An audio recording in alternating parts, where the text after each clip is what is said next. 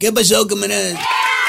Felicita el presidente López Obrador a Hugo López Gatel. ¡Ay, no! Lo convierte en mártir político de la pandemia y ustedes saben que en México un mártir es considerado superhéroe. López Obrador hace mucho que ya no se comporta como presidente, más bien se comporta como Tata AMLO. Fíjate, el presidente no se saca de la boca el, el mantra ese de no mentir, no traicionar. Y premia condecorando verbalmente al mentiroso número uno del país.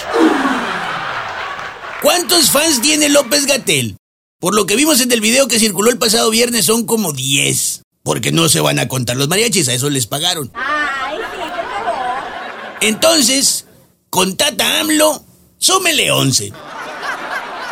Me dicen mis fuentes nada confiables que López Gatel no se ha querido bañar para no tumbarse el confeti del viernes.